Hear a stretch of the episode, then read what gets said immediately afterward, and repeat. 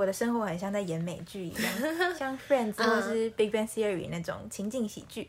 然后美国喜剧不是都会有一个很连贯的故事线吗？对。然后每一集都会有一个特定的主题，但很常有一件事在某一集就会交代完毕，然后下一集所有事情就会重新开始。所以我觉得我在美国就很像每天都像在演一集美剧的感觉。你现在收听的是佩佩没在闹，佩佩 Talks。我是佩佩，喜欢吃，喜欢旅行，喜欢追求自己的理想，也喜欢陪身边的人实现梦想。我会在这里分享我的观点，在美国的小故事，我的创业过程，让我陪你去美国，陪你聊天，也希望你们可以陪我创业。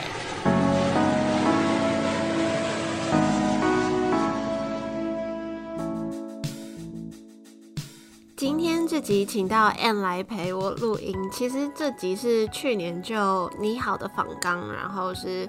今年初就录好音的，所以在时间上其实又过了一阵子。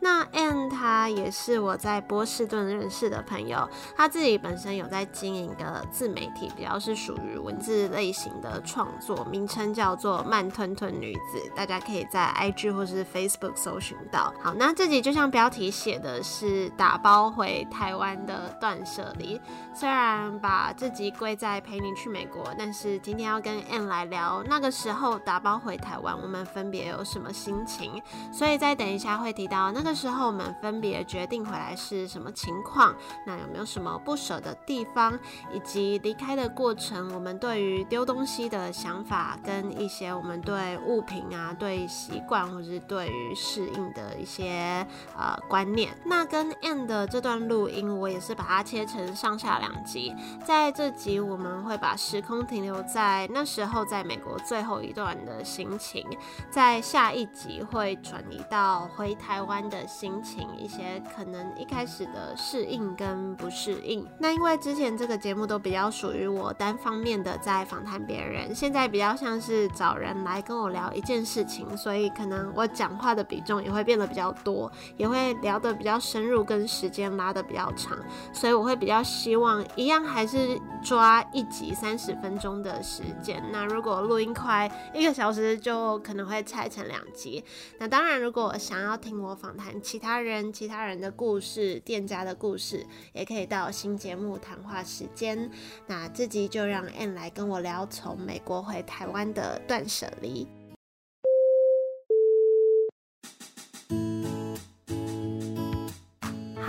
我前几集的节目好像有提到我这几年来的转变，特别讲到我越来越会丢东西，还有断舍离这个部分。那我觉得有这个转变，尤其是我在美国前后的差别，这样更明显。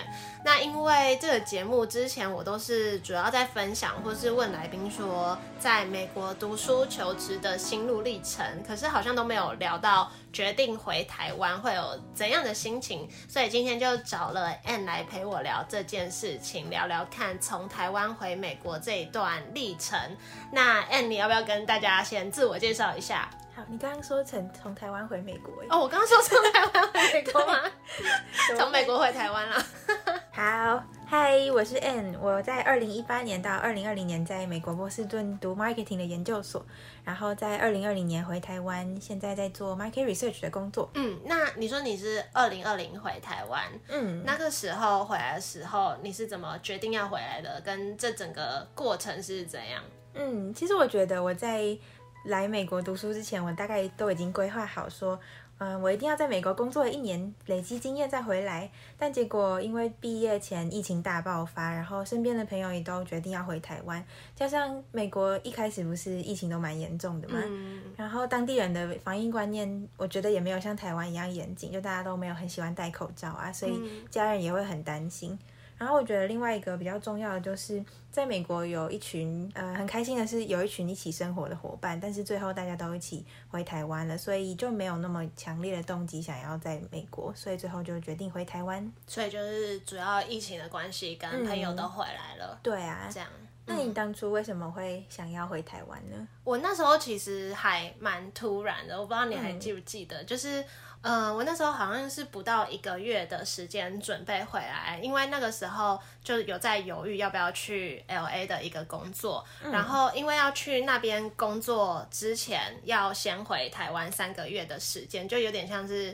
在台湾的总部先实习，然后等办签证什么的。呃，对方的人资就希望我可以早一点开始工作，就越快越好这样子。所以我好像那个时候是某个月初决定要过去，月底就订机票回台湾，然后到台湾隔两天就开始去上班。所以我一直没有那种好像我要离开美国的心情，因为就想说在台湾过三个月而已就要过去美国了。嗯、对，所以一直都没有觉得自己要离开。但是后来就是因为也是疫情爆发，然后我在台湾公司待了比较久，之后也离职。我也记得那时候你决定要回台湾，决定的蛮仓促的，不知道你那时候有没有就是很不舍的地方？嗯，我那时候就是觉得还好，然后一方面就是觉得说，即使在西岸，我还是很容易可以过去。然后一方面是不到一个月的时间，我那个时候我就要赶快把房间转出去，然后那些东西都很麻烦嘛，嗯、因为你要赶快找一个人可以接你的房间，嗯、不然你房租就要白交。啊、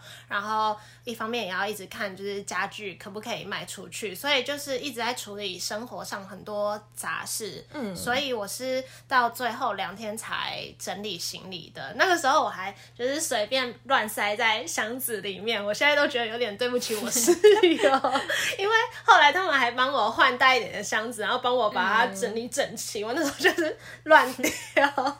对，那时候也是空运回台湾吗？没有，因为那时候就想说我在 LA 要决定我的住的地方了，再请他们寄过去。嗯，然后好像是后来不知道是太重还是怎样，有点难寄，他们才会帮我就是重新整理。不过后来就没有过。过去了，嗯，对，就那两箱东西就一直放在原本的家，所以那个时候当下我我其实没有到有太多的舍不得。就我在前几集有大概提到说，我不喜欢去舍不得，因为我不想要有那种难过的感觉，所以我即使知道。哦，好像你要倒数几天，谁就会离开，或者倒数几天我就会离开，嗯、我还是会把每一天都当成平常在过。嗯、就像我离开的前一天，我还去马卡龙那边工作，就好像没有没有说最后一天了，我要把握时间去哪里。嗯，对，我好像都有点变这样子在面对这些心情的，就感觉比较理性了吗？对，但我不知道这个理性到底是。是装出来的还是？嗯，我觉得听到这个过程，我觉得很像我之前在理科太太上面有听到类似的事情，就很像他说他觉得自己必须要一直前进，但感受这种东西会让他停下来，所以情绪就会不自觉的就这样被压下来的感觉。所以你是说他其实有那些感受，但是他的理性嗯会逼着自己要前进哦嗯。我觉得我有时候会有这种感觉。我后来觉得我是一个蛮理性跟感性交织的人。嗯、我觉得我内心心底层面，嗯、其实我不知道旁人会觉得我是怎样的人。嗯，那我自己觉得的自己是我内心还是很感性的，或是比较柔软的。嗯、但是我的大脑好像会控制我，嗯、让我。自己知道，不要有太多情绪。嗯，我自己相处起来觉得是偏感性啦。你会写，对啊对啊，你会写歌啊、画画那些，都是偏感性的活动。对，所以所以我就觉得内心好像是有这块的。嗯、可是当我要面对工作上的事情或是什么的，嗯、我那个就会跑出来。不一样。那你觉得你在哪个时候最舍不得？我觉得在美国生活有一个跟台湾比较不一样的地方，就是我觉得我本来的个性是很容易担心未来，然后很多事情都想要一个比较详尽的规划的类型。但我觉得我到美国之后，好像活得很自在，然后也变得很活得、嗯、活在当下的感觉。我那时候就觉得有一种很神奇的情绪，就是我觉得我的生活很像在演美剧一样，像 Friends 或是 Big Bang Theory 那种情境喜剧。然后美国喜剧不是都会有一个很连贯的故事线吗？然后每一集都会有一个特定的主题，但很常有一件事在某一集就会交代完毕，然后下一集所有事情就会重新开始。所以我觉得我在美国就很像每天都像在演一集美剧的感觉。我觉得你很擅长把一件事情用另一种方式形容的很，就刚刚 Anne 他有提到他有在你有在写一些文章，嗯、对不对？我会把那个链接贴在简介。不过我我还蛮喜欢看你在。分享日常的文字，就是觉得你很 很容易把小事情，可是你去钻研，让人家有一些特别的感受。嗯，我觉得那时候有一个比较强烈的，觉得这段故事要结束的时候，就是我们我们那一群朋友里面，其中一位第一个要回台湾的时候，嗯，然后要回去的是我那时候一起住了两年多的室友，我们感情蛮好的，然后生活也算蛮形影不离的。然后他要回去的那天，我就突然有一种。美剧第一集要结束的感觉，所以那天真的还蛮不舍的。然后我觉得还有像刚刚有讲到，就是回台湾前不是都要把家里的家具都拍卖或是丢掉，嗯，所以直到最后一天要把我的床丢掉的时候，那个瞬间也有一种我真的要离开这里了的感觉。你那时候丢掉是搬去楼下这样子？嗯，因为我们垃圾可以直接丢在草坪上，然后就会有垃圾大队去收，所以我们就直接把床就丢在路边，他们就会去收。啊所以我们就看着那个床就放在路边，然后就回 回。好感伤哦！而且那个东西净空的时候，嗯、那个房间的回音就会变得很大，你有发现吗？对啊，真的，那时候也就会觉得很不一样。嗯嗯，我记得就是因为我男友决定要留在美国工作，所以我比他早回去。对。然后最后他我的男友在我的房间净空之后，他要帮我还钥匙，他就有跟我说，当他关上门前一回头，看到那个空荡的房间。然后就觉得情绪直接涌上来，然后这个画面对我来说就很像我的那一出美剧的 最后一季最后一集，第一季最后一集。然后他关上门，可能就还有一小段悬念，让故事还有第二季可以演这样。嗯，你刚刚讲的空屋，因为我在我正式离开波士顿的那个时候，我没有感受到，我那时候就直接把整间房间转让转让给别人，然后床啊什么的也都让给他。可是我在。因为我第一年跟第二年我有搬家，所以我在第一次离开本来住的那个家，我就有这种感觉。嗯，然后因为我就是跟我本来的室友第一年住在那个家，那个地方就超多回忆的。嗯，然后最后一天我们是就剩下就房间里面就是真的剩下一张床这样，嗯，旁边都没有什么东西，然后等待搬家，然后真的要搬走的时候也觉得。好奇怪的感觉哦、就是那个，就是你，你第一天踏上美国，嗯、然后住的地方住一年，然后你要去一个新的地方。因为我小时候其实没有太多什么搬家的经验，嗯，我也是。那前面有提到断舍离，我觉得从一个地方离开到另外一个地方，就是一个断舍离的过程。你觉得在这个过程，你有没有认知或是体会到什么？嗯，我觉得我本来是一个超级爱囤积物品的人，所以我从台湾去美国的时候也带超多东西，就是连洗发精、沐浴乳都带过去的那种，欸、超重。所以我觉得其实蛮夸张的。嗯。然后直到两年多之后，我要从美国再回台湾的时候，我又一样打包了一堆东西想带回来。要带什么？就是像衣服，其实我连棉被都想带回来。为什么？我就觉得我在那边盖了两年，就很喜欢那条被。棉被怎么带回来？所以就很困扰。然后那时候就是有太多东西想要带回来了，所以就才开始思考我跟这些物质的东西的关联。嗯、发现我就觉得我可能是把我的物品当做我生活的痕迹，就很像我想要把。台湾的习惯带到美国去，所以我就带了沐浴乳啊、洗发精、卫生棉那些都带过去。然后我也会想要从美国习惯的东西，嗯，带回台湾，就会希望我可以带上当地的东西，让我记住那个地方。但我就是东西太多，然后想带也带不走，所以我就最后总共打包了四箱空运，然后又自己带了两个行李箱。可是这已经是我断舍离之后的结果。所以你不会觉得东西那边买就好了？这样子吗？我可我那时候不知道为什么觉得我在美国买不到 买不到我想要的东西，但其实美国的东西也是很多啦，就是洗发精那些也都有。啊、但我可能就觉得台湾有一些我习惯的品牌，我想要至少让我还不习惯美国生活的前两个月，我还可以用熟悉的沐浴乳，嗯、这种感觉吧。所以就很像真的是把那些物品当做生活的痕迹，抓着我习惯的东西带到陌生的地方。这样听起来，感觉你每次到一个新的地方，你可能要花上一些适应期。嗯、你觉得那个适应期大概是多久？我觉得比较幸运的是在美国，因为很快的有一群台湾的朋友，就很快的就认识了，嗯、所以我觉得我大概第一个月就差不多适应。但是如果没有那群朋友，可能也要花个三四个月，我觉得差不多。那你觉得你那时候有花多久时间适应吗？我觉得我还蛮快的，欸，嗯，就是我好像都没有对于要移到一个新的地方，没有什么太多的情绪，嗯、不管是快乐或是难过的情绪。嗯，我我好冷血。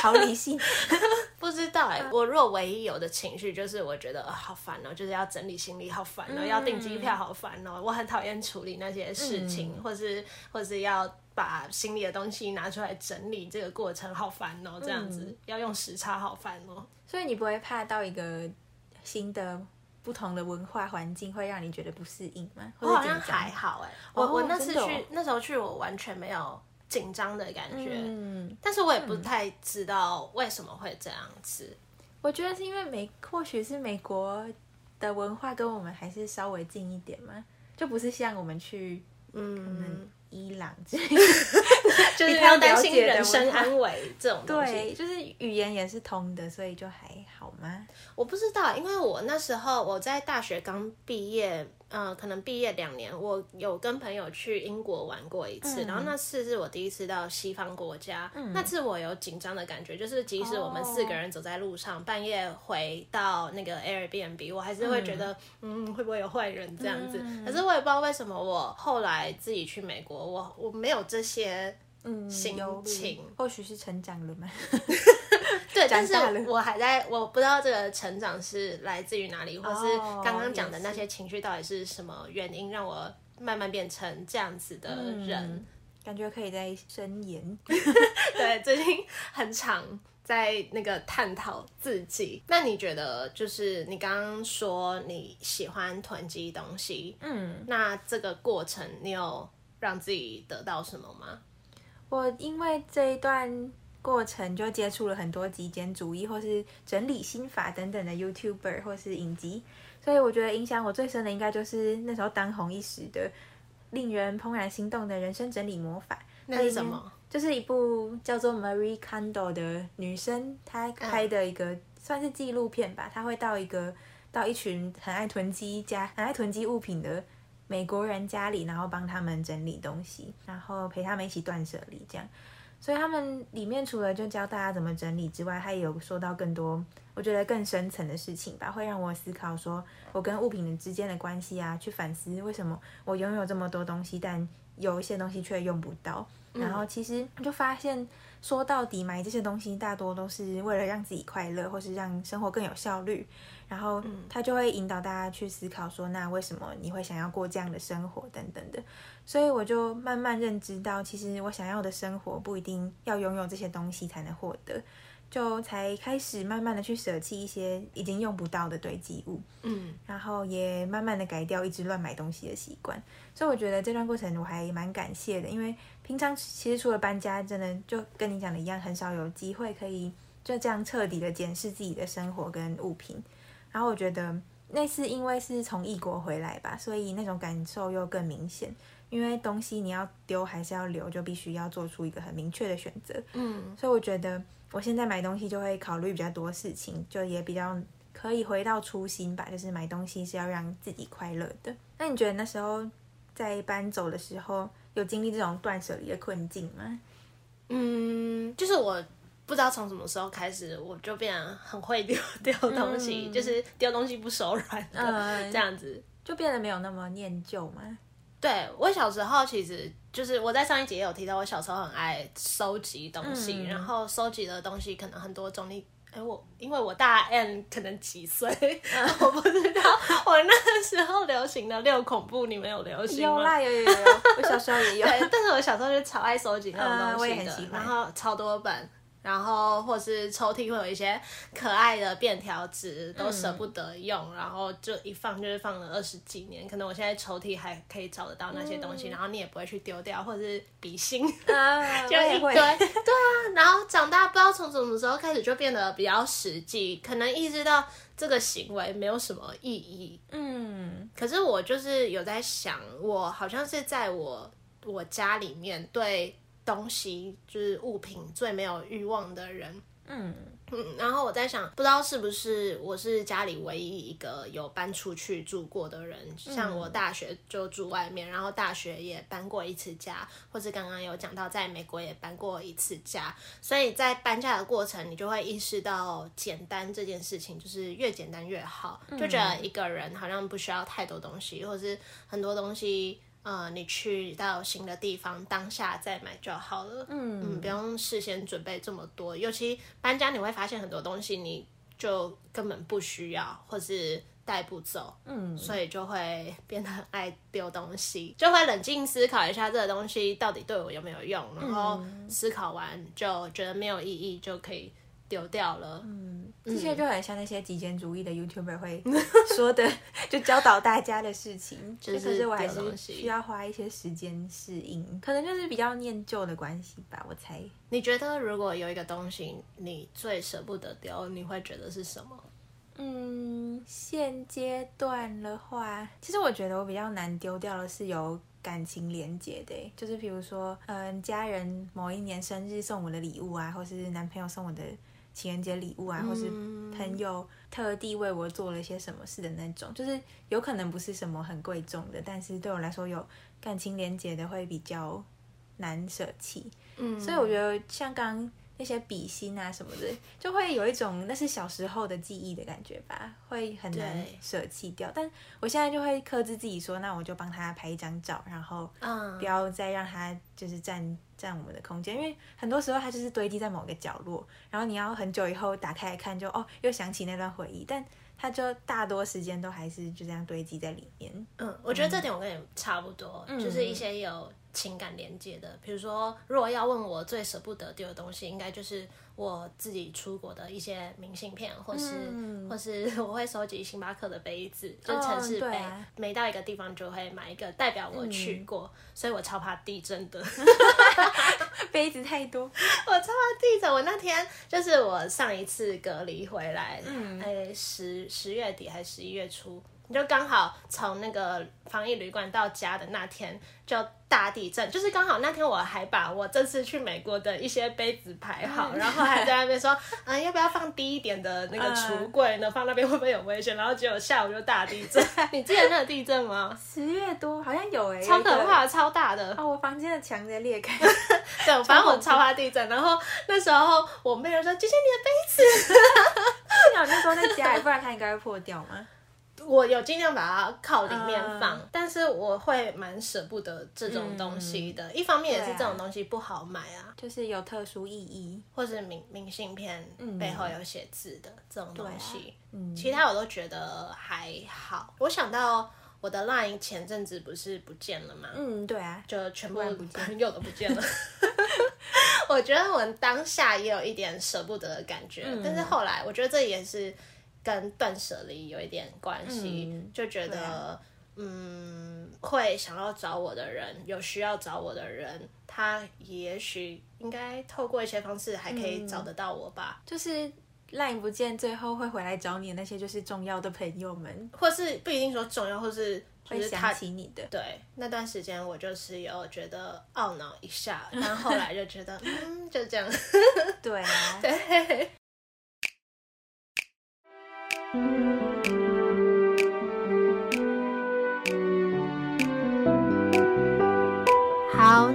这集就先到这里，把时空拉回到我们还在美国快回台湾的时候，那些打包收拾的心情，还有我们各自的一些人生观。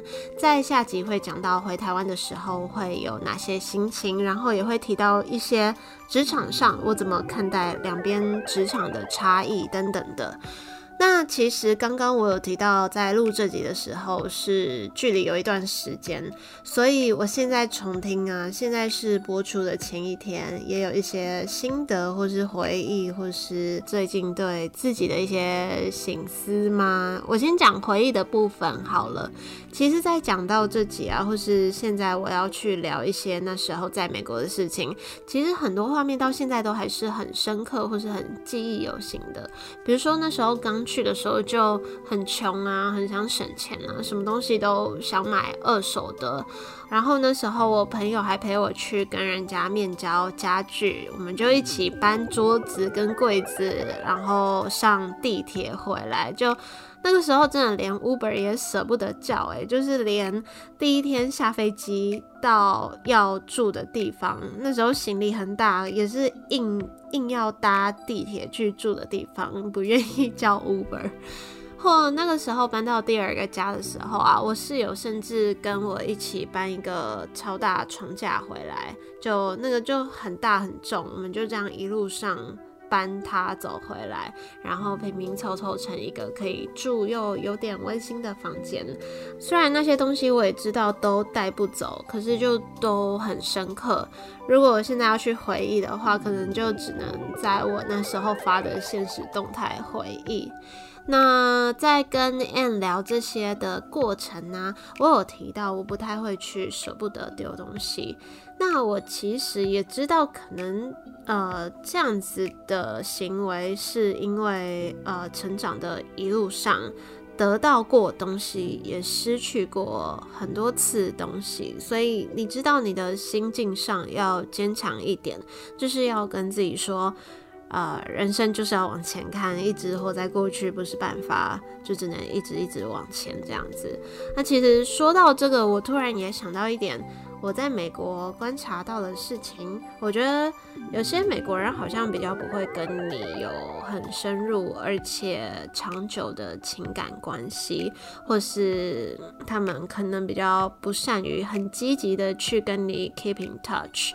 那我在想说，这是不是也是因为他们会常常搬来搬去，然后地又很大嘛，所以就彼此也会很难见面，很难维系关系，所以就也变这样，就是离开一个地方或是到新的地方都不会有太多的情绪波动。那我自己这个样子是不是也是在隐藏一些内心比较脆弱的那一块？就可能是吧。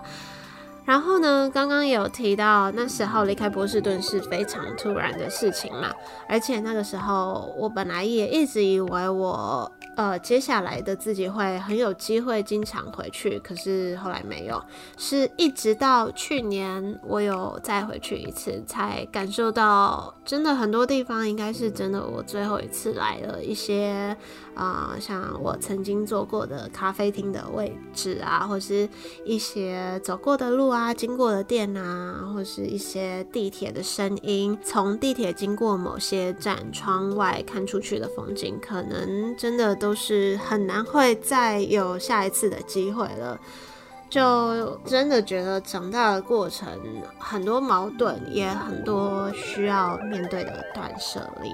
好，突然的有感，在结尾讲了这么多。那今天这集播出是情人节，先祝大家情人节快乐。前几天有人问我说会不会过情人节，我就说好像不会耶，我。仔细想想，我应该真的已经有七年以上的时间没有在过情人节了吧？因为我目前跟男朋友是远距离的状态，那我们好像还没有在情人节的时候在同一个空间过。然后跟现在这一任在一起之前，我其实呃有好一段。单身的时间长达五年，所以通常我都是因为工作上有什么情人节活动才才知道哦，原来这都是情人节哦这样。然后我觉得我的这个人生过程啊，就有点反映到我在做事情的一些方式或是心态。好，比如说我前两集不是分享我跟一个伙伴做铁盒饼干的品牌吗？我们在情人节的时候也有出一个款式，可是我们都不想表明这是情人节礼盒，而且我们的绘本故事也出两种版本，第一个是有另外一半的版本，但是呢，因为我自己曾经单身太久，我觉得这个节日不能。忽略单身的人，所以也出了一个没有另一半的版本的故事。那这些可能之后再跟大家分享。不过呢，就是在这个日子，希望可以祝福每一个人。嗯、两个人有两个人的幸福，一个人也有一个人的快乐。最后就谢谢正在收听的你，有什么新的想法想跟我分享的，也都可以到我的 IG 找我，只要搜寻 Pepe Talks P I P I T A L K S 就可以找得到。虽然最近我比较少在更新贴文或是发现实动态，因为真的最近事情比较多，但如果有什么想分享的日常，我也都会在上面跟大家分享。那就下周一记得要回来听下一集，我们下周见，拜拜。嗯